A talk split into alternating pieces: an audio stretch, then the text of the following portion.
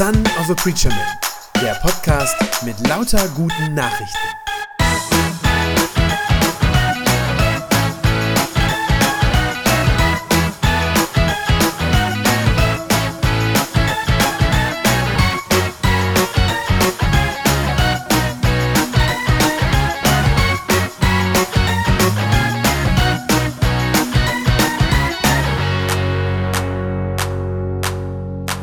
Feiern Pfingsten. Wir feiern den Heiligen Geist, dass der gekommen ist. Und was das genau bedeutet, ähm, das wissen viele nicht mehr. Ich habe das am Anfang schon gesagt. Das ist vielen unklar. Und ich meine damit gar nicht jetzt nur die Leute, die, ja, ich sag mal, die sehr säkular geprägt sind, ähm, die dem Glauben fernstehen, die damit nichts anfangen können, sondern ich glaube auch nach wie vor ist es so, dass auch für viele von uns Christen das irgendwie nicht so richtig greifbar ist. Also wenn ihr auch schon denkt an die Symbole für den Heiligen Geist, ne? Feuer, Wind, eine Taube, alles Dinge, die man nicht so richtig zu fassen kriegt und die man nicht festhalten kann. Mir ist das aufgefallen, als ich äh, die Predigt für heute vorbereitet habe. Ich glaube, ich sage das jedes Jahr. Ähm, habe ich irgendwie so gemerkt. Das ist, glaube ich, immer mein Einstieg und meine Einleitung in die Predigt, dass ich jedes Jahr zu Pfingsten sage, ja, irgendwie irgendwie wissen wir auch nicht so genau, ja, was das ist oder viele wissen es nicht so richtig. Und dann habe ich mich gefragt, warum ist das eigentlich so? Warum fällt uns das schwer, das irgendwie gerade den Heiligen Geist irgendwie besser zu begreifen und zu fassen? Warum gibt es, ich sag's mal jetzt relativ ja, mit ein bisschen vielleicht einem scharfen Wort, warum gibt es gerade auch bei uns in der westlichen Kirche oft so eine Geistvergessenheit, dass wir den gar nicht so richtig im Blick haben? Wenn man so in andere Teile der Welt guckt, in andere Länder, andere Weltgegenden, da ist das ja völlig anders. Äh, Da ist ja das Gegenteil der Fall. Ich weiß nicht, was ihr da so mitkriegt, so aus der weltweiten Kirche, aber äh, da gibt's ja, äh, da, gibt's ja die gegenteilige Bewegung, ja. Also das Pfingstkirchen, also diese Kirchen, die das Wirken des Geistes besonders in den Mittelpunkt stellen, ja, dass die geradezu boomen, dass die wachsen weltweit, das ist die am schnellsten wachsende Gruppe. Jetzt sage ich nicht, dass das in allen Teilen unproblematisch ist, äh, versteht mich nicht falsch. Also da gibt's auch schwierige Sachen, ja, da gibt's dann Übertreibungen mit diesen Geistesgaben, da gibt's manchmal auch, habe das in Afrika an der einen oder anderen Stelle gesehen, gibt's auch Missbrauch damit tatsächlich, mit diesem Wirken des Geistes. Aber darüber will ich jetzt heute nicht reden, weil das ist halt nicht unser Problem. Also wir haben ja nicht zu viel davon oder zu viel Heiligen Geist oder dass wir es damit irgendwie übertreiben würden, sondern bei uns ist es ja eher so, auch die meisten Christen ja, denken an den Heiligen Geist, sagen wir mal, mit so einem, so ein paar Fragezeichen im Gesicht, ein bisschen Unverständnis, manchmal auch sogar Befremden, manchmal auch so ein bisschen Unbehagen. Und nochmal, ich frage mich, warum ist das so? Also wenn, wenn man an den Heiligen Geist denkt oder irgendwie über den spricht oder so, dann sagt man vielleicht noch, ja, das ist eine Kraft, ja, ist irgendwie die Kraft Gottes, so ein bisschen so wie der elektrische Strom, ne? eine Kraft, die irgendwie da ist, eine Energie, ähm, aber wo ich auch nicht so ganz genau weiß, wie die funktioniert. Äh, also bevor die Elektrizität gezähmt wurde, war die den Menschen auch sehr unheimlich. Ne? Also so vor, weiß ich nicht, 200 Jahren oder so wusste man auch nicht so richtig damit umzugehen. So musste ich so ein bisschen dran denken. Und wie, wie man das jetzt nutzt, wie man das anzapft. Und nochmal, warum ist es so? Warum ist es uns manchmal sogar ein bisschen unheimlich? Liegt es vielleicht daran, dass wir in der westlichen Welt gerne auch Sachen unter Kontrolle haben. Könnte schon sein, ja, und der Geist ist so ein bisschen unverfügbar und wir haben den nicht so richtig im Griff. Vielleicht ist es manchmal auch einfach so, dass das auch unverständlich ist. Also auch die Geschichten in der Bibel vom Heiligen Geist, die da von ihm handeln, ja, manchmal ist das gar nicht so leicht. Oder auch die theologischen Aussagen in der Bibel über den Heiligen Geist, manchmal gar nicht so leicht zu verstehen. Und deshalb habe ich am Anfang schon angekündigt, möchte ich heute versuchen, möglichst konkret, möglichst praktisch über den Heiligen Geist zu reden. Verspreche ich euch zumindest für das Ende der Predigt. Wird einen kleinen Theorieteil in der Mitte geben, aber äh, soll am Ende hoffentlich möglichst praktisch werden. Denn ich bin auch davon überzeugt, dass das wichtig ist, denn der Heilige Geist, der hat Auswirkungen auf uns. Der hat handfeste Auswirkungen auf unser Leben. Bestimmt kennt ihr alle den Ausdruck, da merkt man, wes Geistes Kind der und der ist. Habt ihr das schon mal gehört? Da merkt man, wes Geistes Kind jemand ist. Wann sagt man das? Wann sagt man das? Meistens, wenn einer was Schlechtes gemacht hat, ne? Blöderweise ist so ein bisschen so. Also wenn einer was Schlechtes gemacht hat, wir schauen uns das an, was jemand tut. Wir schauen auf die Taten von jemandem, ähm, auf sein Verhalten, ähm, auf sein Leben, auf das, was er macht. Und dann meinen wir, dass man daran sehen kann, welcher Geist in ihm herrscht. Und wisst ihr was, das stimmt. Das ist auch so. Das kann man tatsächlich daran sehen. Ja, das, was einer äußerlich tut, kommt ja in der Regel von innen ja, aus dem Geist heraus. Das heißt, wir, man kann das tatsächlich so sagen. Und die Bibel sagt das auch. Die Bibel sagt das auch, dass unser Denken unser Handeln bestimmt. Ja, das findet man an vielen Stellen.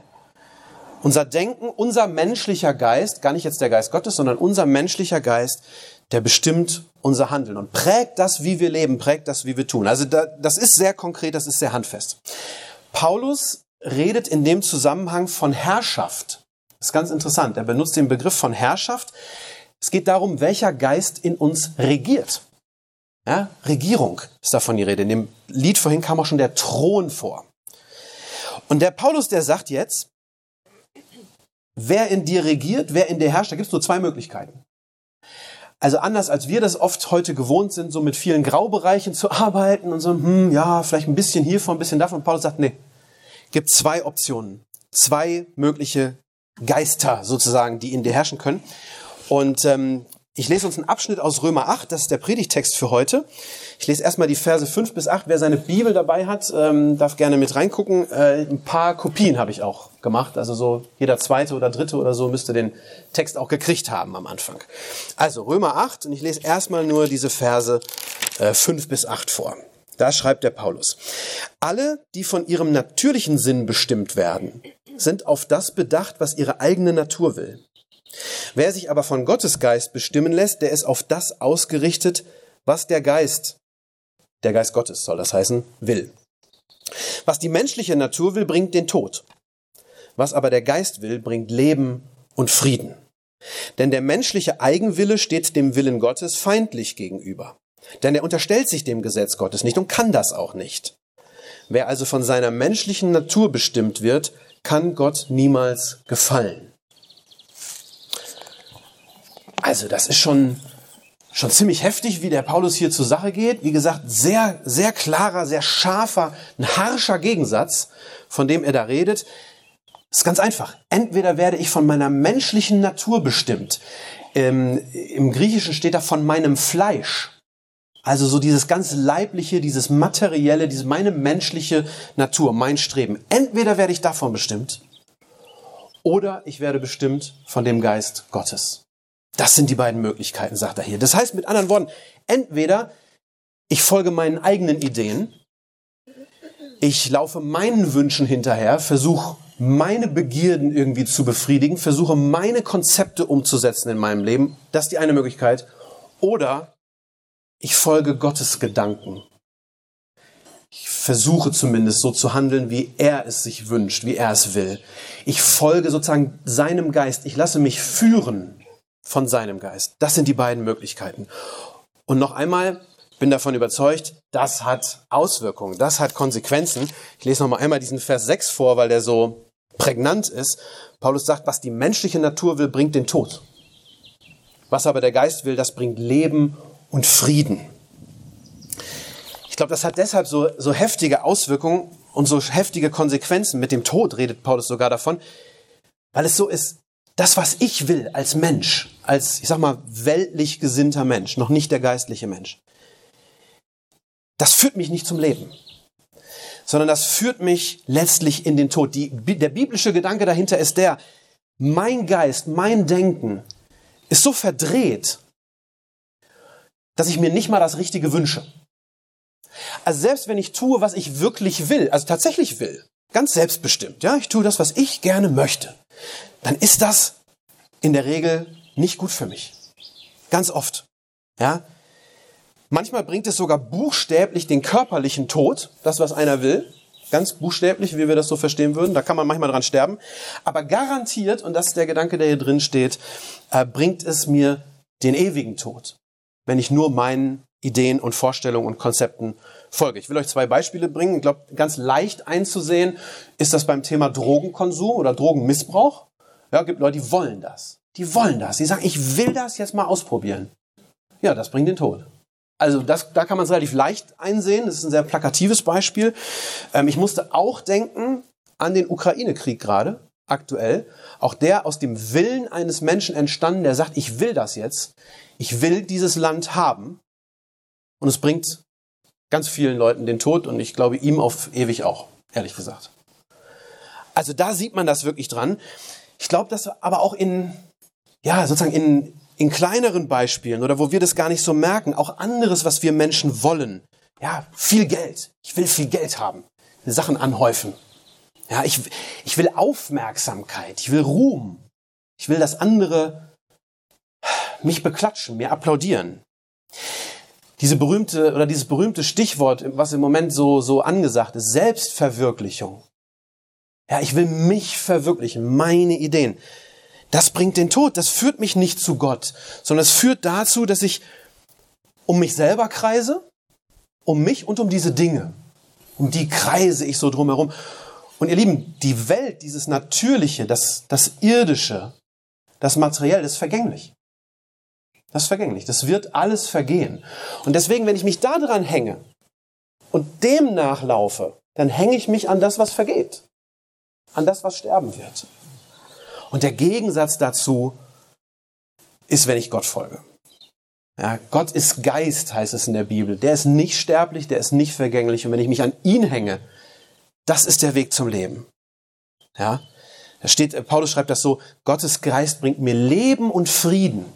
Wie wunderbar. Und auch das schon jetzt ganz konkret, im Hier und Jetzt, Leben und Frieden in meinem Alltag und auch in Ewigkeit. Leben und Frieden. Ich glaube, auch da kann man das wieder schön zeigen. Ja? Äh, im, Im Hier und Jetzt, im täglichen Leben, der Heilige Geist, ja, was will der? Was ist sein Wille? Der will mich sanftmütig machen. Der will mich liebevoll machen anderen Menschen gegenüber. Der will mich friedfertig machen.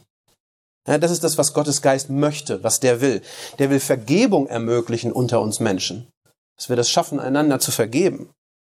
Also das, das ist, ja, das ist Leben. Das ist Leben. Und vor allen Dingen auch mit Blick auf die Ewigkeit, was will der Heilige Geist? Er will mir helfen, mich wirklich Jesus Christus anzuvertrauen. Das ist sein Ziel, das ist sein Wille in mir. Und da sagt die Bibel, das ist was Unvergängliches. Wenn man sich daran hängt, dann habe ich Leben, tatsächlich. Also ihr seht, ich, ich hoffe, ihr seht, es ist wirklich wichtig, wer in mir herrscht. Es ist wichtig, wes Geisteskind ich bin. Es macht einen Unterschied. Wenn du jetzt heute Morgen sagst, ja, das finde ich toll, das ist schön und das möchte ich auch gerne. Ja, ich möchte das. Ich möchte mich vom Heiligen Geist führen lassen. Aber wenn du dich fragst, oh, aber wie geht denn das? Wie geht denn das jetzt? Wie funktioniert das denn? Dann habe ich eine gute Nachricht heute Morgen und die heißt, du musst dich nicht anstrengen, um den Heiligen Geist zu bekommen. Ist nicht erforderlich. Du hast ihn schon. Du hast den Heiligen Geist. Ob du es weißt oder nicht. Ich weiß es nicht. Wusstest du das? Steht so in der Bibel. Wenn du Christ bist, dann hast du den Heiligen Geist. Steht da tatsächlich so in dir. Kleines Missverständnis, was da auftreten kann. Nicht haben im Sinne von, ich hab den wie ein Werkzeug oder so, ja, dass ich mir in die Tasche stecken kann und dann raushole, wenn ich es brauche und so benutze, wie ich will. Das ist nicht gemeint, natürlich nicht. Das ist der Geist Gottes. Aber der lebt in uns. Er lebt in dir, wenn du an Christus glaubst. Ich lese einen Vers aus dem ersten Korintherbrief vor, um euch das zu beweisen. Da schreibt der Paulus, ohne den Heiligen Geist kann keiner sagen, Jesus ist mein Herr. Es geht nicht. Ohne den Heiligen Geist kann keiner sagen, Jesus ist mein Herr. Andersrum, wenn du sagst, jawohl, Jesus ist mein Herr, ich glaube an ihn, dann hast du den Heiligen Geist. Der Heilige Geist ist schon in deinem Herzen und er will dich führen. Das ist wirklich, ja, das ist das Evangelium heute. Das ist die gute und freimachende Nachricht. Man muss da nicht hinterherrennen. Ich lese ein paar Verse weiter, weil das da auch nämlich sehr schön deutlich wird. Und zwar diese Verse 9 und dann noch ähm, 12 bis 14 sind das. Schreibt der Paulus so. Ihr jedoch, also ihr Christen, ihr steht nicht mehr unter der Herrschaft eurer Natur, sondern unter dem Einfluss des Geistes, wenn wirklich Gottes Geist in euch wohnt. Denn wenn jemand diesen Geist von Christus nicht hat, gehört er auch nicht zu ihm. Darum sind wir jetzt nicht mehr den eigenen Begierden verpflichtet, liebe Geschwister, so als müssten wir uns davon bestimmen lassen. Denn wenn euer Leben von Begierden bestimmt ist, werdet ihr sterben. Wenn ihr aber durch den Geist die alten Verhaltensweisen tötet, dann werdet ihr leben. Denn diejenigen, die von Gottes Geist gelenkt werden, sind Kinder Gottes. Die gute Nachricht heißt, du musst nicht mehr das tun, was du willst. Ist nicht nötig. Du musst nicht mehr das tun, was du willst, was dein Geist selbst hervorbringt. Du kannst und du darfst nach Gottes Willen leben. Das ist toll. Paulus hat in dem Abschnitt, den, ich zuerst gelesen habe, gesagt, da ging das gar nicht. Ja, der, der, ein, ein, ein nur irdisch, nur nat natürlich gesinnter Mensch kann nicht nach dem Willen Gottes leben. Jetzt sagt er doch, ihr könnt das. Ihr dürft es. Und das ist toll. Du musst nicht das tun, was du willst. Du kannst nach dem Willen Gottes leben. Und das ist gut. Das ist echtes Leben. Nochmal, Gott ist der, der das Leben erfunden hat. Ja, und bei ihm, wenn wir seinen Ideen folgen, das ist der Weg zum Leben tatsächlich. Wir sind frei, für ihn zu leben. Wenn Gottes Geist in mir lebt, wenn ich zulasse, dass er die Kontrolle übernimmt über mein Leben, dann, und das finde ich einen ganz starken Satz hier drin, dann bin ich endlich das, was ich sein soll. Ein Kind Gottes. Ein Kind Gottes. Also, wes Geistes Kind bin ich? Ich bin Gottes Geistes Kind. Das ist genial. Bleibt vielleicht beim einen oder anderen jetzt so noch dieses Fragezeichen oder diese Frage stehen, aber wenn ich den Geist doch schon habe, das ist, das ist toll, das ist eine gute Botschaft, aber wenn ich den habe, warum spüre ich ihn dann so wenig? Ja, warum spüre ich den so wenig? Warum bleibt der so ungreifbar? Und ich glaube, das hat dann wiederum auch viel mit unserer Lebensweise heutzutage zu tun. Ja, wenn wir gucken, was bei uns wichtig ist, was bei uns oben aufliegt, ja, Termine, einer nach dem anderen. Riesenstichwort in unserer Gesellschaft, Effizienz. Ja, dass alles irgendwie schnell gehen muss. Müsst mal drauf, ihr müsst mal auf Werbung achten. Ja, in der Werbung werden Dinge beworben, weil sie schnell gehen. Scheint ein Kriterium zu sein, also für uns heutzutage. Ja, alles ist gut, in Anführungszeichen sozusagen, was schnell geht.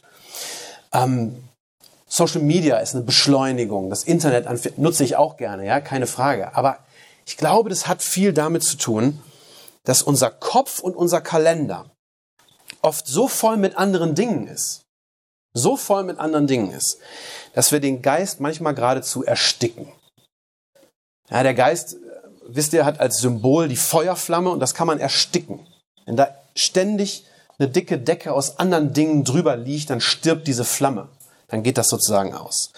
Ähm, Paulus schreibt davon auch schon mal in Zeiten, wo es noch kein Social Media gab, schreibt der Paulus schon 1. Thessalonicher 5, Vers 19, sagt er den Christen, löscht den Heiligen Geist nicht aus. Ja, weil das offenbar irgendwie geht.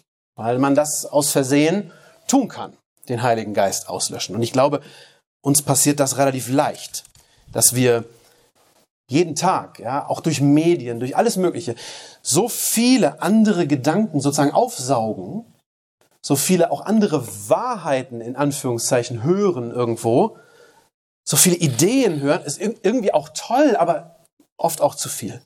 Ja, dass wir, dass wir damit den Heiligen Geist wirklich überlagern und ihn manchmal gar nicht mehr hören können. Schau mal in den nächsten Tagen bei dir selbst, wie viel Zeit und fast noch wichtiger als Zeit, wie viele Gedanken, wie viele Gedanken verbringst du mit Gott, dass du dich wirklich auf ihn konzentrierst, auf ihn einlässt und wie viel Zeit mit anderen Dingen. Lohnt sich, einfach mal selber drauf zu schauen. Das heißt nicht, dass man jetzt irgendwie 90 Prozent seiner Tageszeit sozusagen nur, äh, nur, nur mit Gott irgendwie verbringen soll. Natürlich haben wir auch andere Dinge zu tun, aber es lohnt sich, das mal anzugucken. Ganz bewusst. Zu gucken, womit fülle ich mich auch? Womit fülle ich eigentlich meinen Kopf den ganzen Tag? Wie oft nehme ich das Smartphone in die Hand? Wie oft muss ich Nachrichten checken, sage ich deshalb, weil ich das gerne viel mache. Welche Filme schaue ich mir an? Welche Bücher lese ich? Womit fülle ich meinen Geist, meinen menschlichen Geist? Von welchen Gedanken lasse ich mich leiten? Es lohnt sich, da mal bewusst drauf zu gucken in den nächsten Tagen sich vom Heiligen Geist führen lassen. Ich habe euch versprochen, es soll möglichst praktisch sein. Also wie geht das jetzt? Ja, wie geht das jetzt, sich vom Heiligen Geist führen zu lassen? Ich bin selber, sage ich ganz klar, da kein Superexperte drin. Wirklich, ist für mich auch nach wie vor in meinem Leben als Christ und in meiner Nachfolge Jesus das ein Lernprozess, den ich immer noch habe, Tag für Tag, ganz klar. Ich weiß nur inzwischen eins, das geht, dass ich mich führen lasse vom Heiligen Geist und von ihm füllen lasse, es geht nur mit Zeit. Es geht nur, wenn ich mir die Zeit dafür nehme, wenn ich zur Ruhe komme. Ich glaube, der Schlüssel ist wirklich beten. Der Schlüssel ist das Gebet und zwar langsam langsam beten. Nicht schnell, schnell, nicht nach dem Motto, oh, äh, ich muss gleich zum Bus, aber ich habe noch zwei Minuten, sage ich Gott eben noch, was ich alles möchte. Ist auch okay, macht es bitte weiter. Aber das alleine reicht nicht, wenn ich sage, ich möchte mich führen lassen vom Geist Gottes in meinem Leben. Sondern der Schlüssel ist wirklich langsames Gebet mit Zeit. Im Gebet verharren. Da drin bleiben, ja. Und sich ausstrecken nach diesem Geist Gottes innerlich und wirklich sagen, wirklich im Gebet sagen, komm, Heiliger Geist, komm, füll mein Herz, füll meinen Verstand, regiere in mir, du sollst das, du darfst das, ich will, dass du in mir regierst.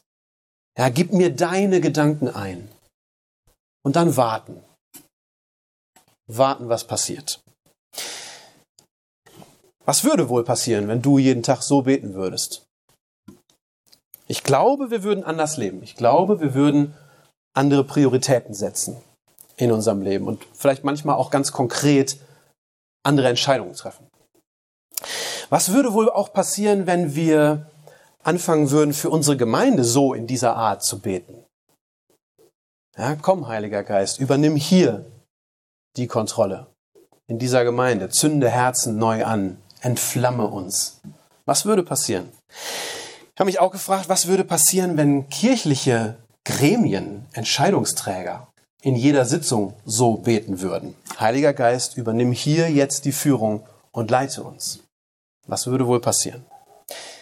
Ich glaube, es würde sichtbar, wes Geistes Kinder wir sind. Wir sind Kinder des Geistes von Jesus Christus. Lasst uns anfangen, so zu beten. Und zwar jetzt. Heiliger Geist, wir danken dir, dass du in dieser Welt bist, dass du real bist. Nicht ein Gedankenkonstrukt, nicht irgendwas esoterisch Fremdes, was weit weg ist, sondern du bist hier. Du wirkst in dieser Welt, du wirkst in unserem Denken, in unseren Herzen, in unseren Beziehungen und Familien und du wirkst hier in deiner Gemeinde. Und dafür loben und preisen wir dich. Und wir bitten dich, dass du es immer noch mehr tust dass du noch viel mehr als bisher die Führung übernimmst in unserem Leben, bei jedem Einzelnen von uns, hier in unserer Kirchengemeinde, in der ganzen Kirche weltweit. Komm, Heiliger Geist. Amen. Das war eine gute Nachricht vom Son of a Preacher Man. Wenn sie deinen Glauben gestärkt hat, dann abonnier doch einfach meinen Podcast bei Spotify, iTunes oder podcast.de und gib mir ein Like auf Facebook. Ich hoffe, du hörst mal wieder rein. Gott segne dich und bis bald.